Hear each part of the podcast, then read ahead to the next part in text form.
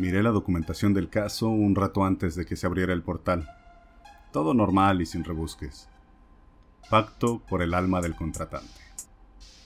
Estos casos solían ser aburridos. Aburrido era justo el sabor que andaba buscando desde tiempo atrás. Tras el último fiasco, algunos simples me darían el respiro que mi equipo y yo necesitábamos. Cuando el portal abrió, ahí estaba el cliente, en su pentagrama de sal. Sí, en serio. Le tomó algunos segundos cerrar la boca y balbucear una supuesta plegaria de protección. Fraudes que se encuentra uno en el mercado. Di dos pasos fuera del portal tomando una figura difusa por recomendación de mi asistente. Si lo que quería era teatralidad, podía arreglarlo con tal de cerrar el trato. Había sido una jornada pesada. ¿Quién osa traerme a esta realidad? Pregunté retumbando la voz y conjurando llamas moradas tras de mí mientras, con un viento, apagaba las velas negras, teniendo cuidado de no deshacer su pentagrama. Podía sentir a mi asistente y su equipo aguantando la risa. Oh Señor Oscuro, escucha mi plegaria. Te he conjurado para realizar un pacto por mi alma. Bueno, al menos estaba consciente de qué se trataba esto. Leí que el fiasco de 1949 de esta realidad comenzó con alguien que no sabía lo que hacía. Di mortal, tu ofrenda y tu precio. Dije bajando un poco la voz y encendiendo de vuelta las velas. El cliente temblaba, pero hacía esfuerzos por mostrarse en control. Pobre diablo. Escuchadme, oh oscuro maestro. Este cliente perdía originalidad cada que abría la boca. Deseo riquezas y placeres que solo los más excelsos alcanzan. A cambio, te daré mi alma. Un poco menos de grandilocuencia, un poco más de ir al grano, dijo en mi mente mi asistente. Al menos no pidió inmortalidad. Ordené silencio. Este era justo el punto de amarrar al cliente. Tendrás riquezas que no alcanzarás a gastar en tu vida natural y más placer del que jamás has sentido. Pero debes saber que tu alma será nuestra cuando tu cuerpo la deje. El cliente pareció dudar un momento, pero tras un respiro profundo, levantó su vista decidido. Acepto el pacto, dijo. Pídeme el servicio que mandes y te obedeceré. Eso me fastidia de esta realidad. Demasiadas ideas incorrectas. Tu alma será nuestra. Tu servicio no es necesario que tuviera que ocupar a un humano de una de las realidades libres. Mi alma es tuya, oh Señor. Telepáticamente mi asistente confirmó el pacto y me envió los números. Pacto cerrado, o casi. Tras de mí en su pared, seis números se grabaron en fuego. Más teatro. Los números desaparecerían en un rato. Le tocaba al cliente comprender el uso de esos números. Se rompe el encanto de un pacto satánico si les dices que es de la lotería local. Pocos lo saben, pero esa es una de nuestras oficinas con más trabajo. Un seguimiento del caso le daría a más grupos de números de ser necesario. El dinero es un concepto curioso que solo existía en un puñado de realidades antes de que nos diéramos cuenta de lo mucho que nos facilita el trabajo. Una chispa de entendimiento brilló en sus ojos. Tomó una fotografía con su teléfono móvil. Dio un paso al frente, abriendo inadvertidamente su pentagrama, pero tan embobado en su pago que no se dio cuenta. Daba igual. Si esta realidad no estuviera protegida, podría haber tomado su alma con o sin pentagrama. ¿Y de lo otro? dijo sonrojándose. Lo miré fijamente por un momento entré en su mente, congelándolo. Tras unos momentos encontré lo que buscaba, el manto de la piedad. Nombre rimbombante que se le dio a la parte de la mente que limita la percepción. Un Fausto escribió sobre este manto hace más de un siglo, en un proyecto para normalizar nuestra naturaleza. Al final, El proyecto no dio los frutos esperados, pero sé que su alma aún habita entre las estrellas, más allá de la comprensión humana. Tras hacer un par de ajustes delicados, le devolví su albedrío. Para él, el tiempo no pasó. En realidad para nosotros tampoco, pero divago. Pero ese momento que se brincó le cambiaría para siempre. Abrí sus sentidos, todos ellos. A partir de ahora, la música, la comida, los perfumes, el tacto de otra piel, llenarían su mente de gran placer. Este ajuste debe hacerse con cuidado, o el cliente termina escudándose de todo placer para evitar llegar al extremo del dolor. En el año 666, uno de nuestros clientes escribió sobre ello, o fue en 1666. Como dije, el tiempo es distinto para nosotros. Envíame dos sombras, demandé a mi asistente. Tras de mí, a ambos lados dos portales se abrieron. Las nubes de oscuridad cobraron forma al poner un pie en esta realidad. De nuevo, el manto protegía al cliente. Tan pronto se recuperó, pude ver su sorpresa. La sombra de mi derecha cobró una forma voluptuosa. Caderas amplias y pechos enormes, casi un cliché. Su cabello negro y liso, su piel morena canela y ojos gatunos ámbar. Sería un error en una realidad sin chicas gato. En esta, un plus que se podía explicar con cosplay y pupilentes. Fue la segunda la sombra que llamó mi atención. Delgada, de formas muy delicadas, de piel muy blanca y ojos negros y enormes. Cabello castaño ligeramente rizado pequeña, unos tres palmos más baja que de la primera sombra, con unos pechos en punta que no competían con la generosidad de su compañera, pero que en su sutileza completaban un pequeño paquete de perfección. Pero que no era, dijo mi asistente a quien callé en un gesto. Es posible que me haya equivocado. Di al equipo que puede marcharse. Yo completo el caso dije mentalmente. Pude sentir la presencia de los demás abandonándome. El cliente miraba sus sombras boquiabierto. Se preguntaba cómo es que tomaron justo la forma que él anhelaba. Es uno de los extras que definen a mi equipo. Mientras ajustaba su manto, miré en sus deseos. Sus formas vinieron a mí. Con tiempo, el cliente sabría cómo cambiar su aspecto.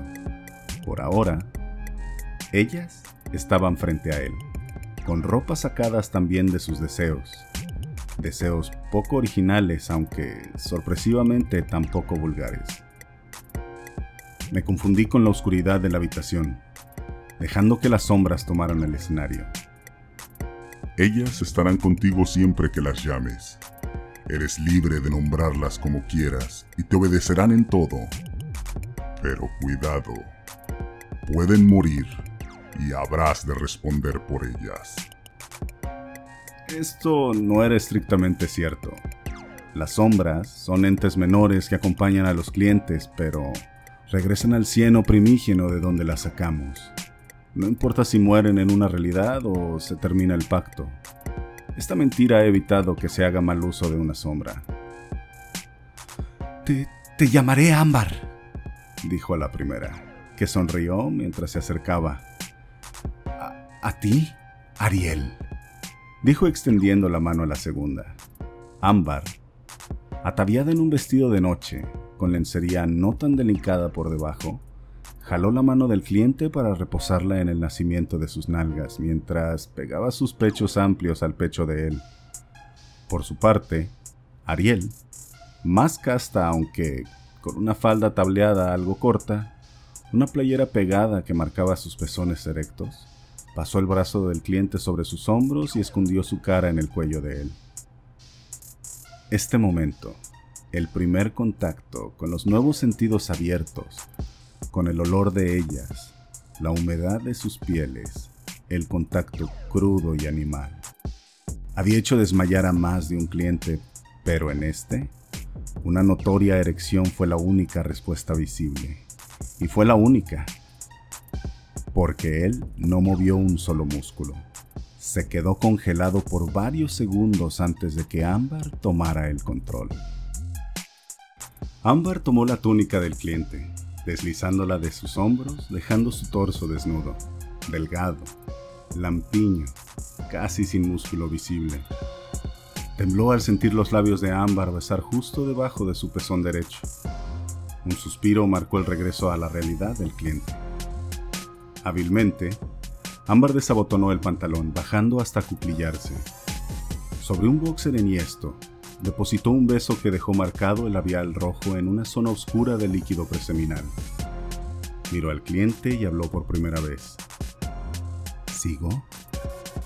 Dijo mientras acariciaba los muslos del cliente, quien apenas pudo gesticular su asentimiento. Arriba, Ariel besaba su mejilla mientras se acurrucaba en un abrazo.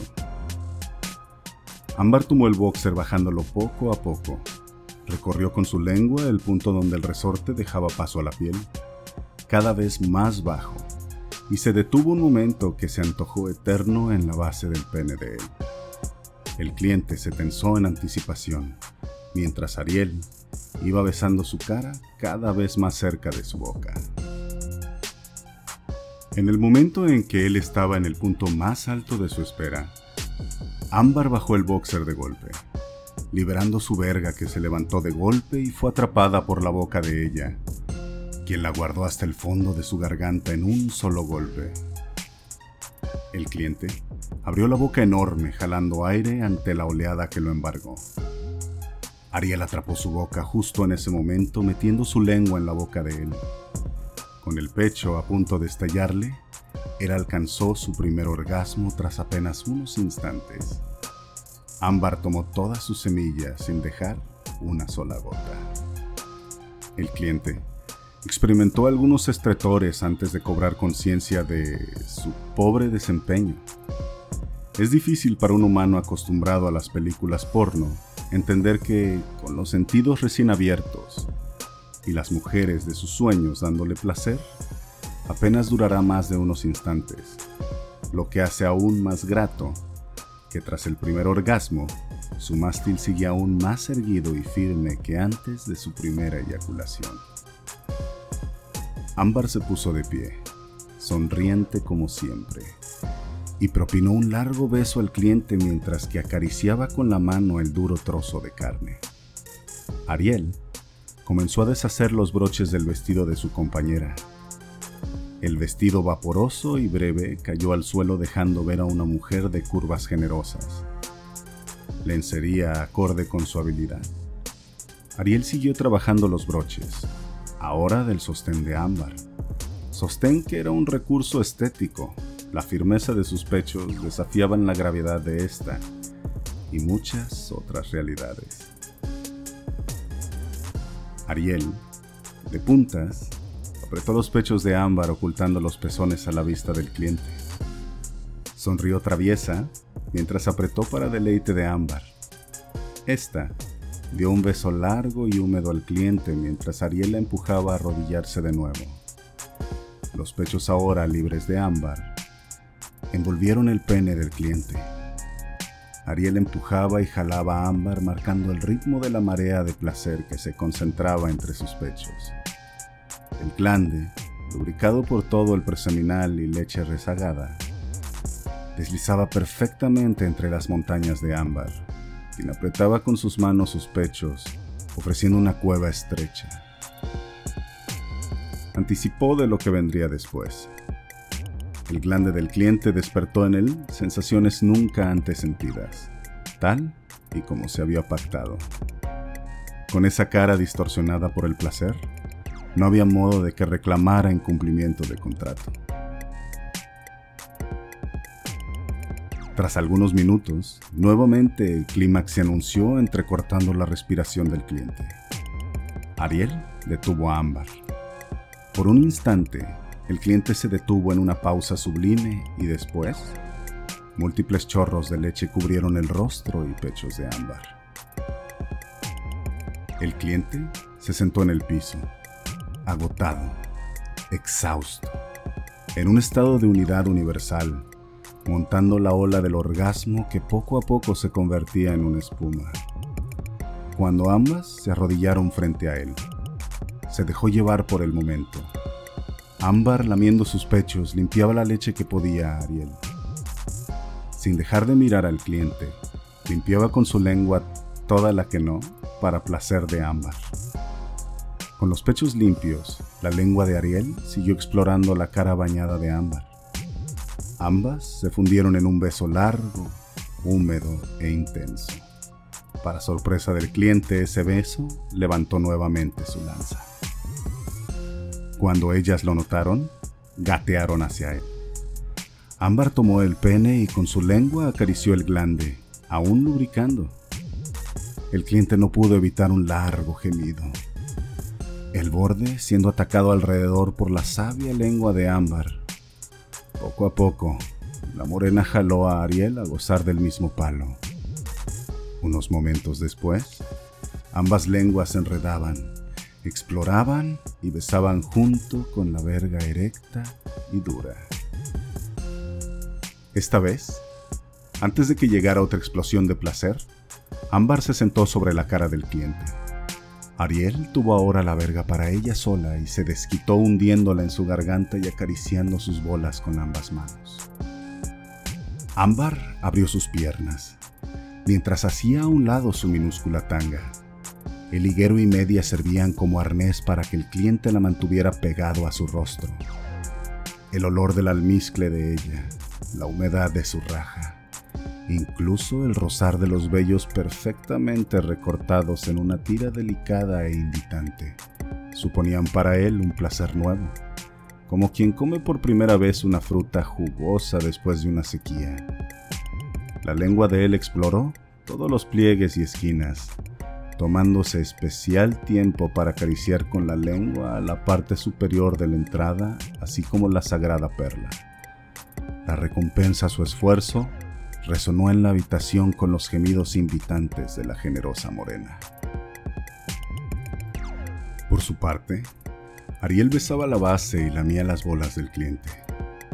Abrió sus piernas y recorrió con su lengua y dedos el interior de los muslos de él, a veces bajando la lengua un poco por debajo de las bolas. Ah, claro, pensé. Esto es lo que sentí. Ámbar movía su coñito restregándose en la boca de él, a punto de su propio orgasmo. Ariel, por su parte, había encontrado que el cliente apreciaba también que ella metiera su lengua entre sus nalgas. Atrapado entre las piernas de Ámbar, ofrecía poca resistencia ante la lengua que se iba encargando de lubricarlo. Sobre su cara, Ámbar comenzó a tensarse. Un gemido largo anunciaba su arribo al paraíso es momento. Pude sentir a Ariel pensar. Dos dedos de ella, delicados, largos, entraron de golpe en el ano del cliente. Al mismo tiempo, Ámbar dejaba caer un abundante chorro de jugos que fueron directamente a la cara del cliente. Cargado con tanto placer al mismo tiempo, lanzaron al aire una nueva eyaculación que fue atrapada por Ariel. Su lengua recuperando lo que cayó entre las piernas de él, quien gemía moviéndose con los dedos de ella aún dentro de su ser. Ariel sacó sus dedos. El cliente tomó un largo suspiro incorporándose poco a poco sobre sus codos, lamiéndose de los labios las últimas gotas de leche. ¿Te gustó, amor? preguntó Ariel, sacándose la playera y mostrando sus pechos sutiles. Sí, mucho, dijo el cliente, con la respiración poco a poco regresando a un ritmo saludable. Entonces, esto te va a encantar, papi, dijo Ámbar, ahora sentada apoyada en una mano con las piernas en compás, mientras con su otra mano abría su cueva deliciosa, mojada, dejando a su fragancia llenar la nariz del cliente. Ante esa esencia, su pene reaccionó una vez más levantándose lista.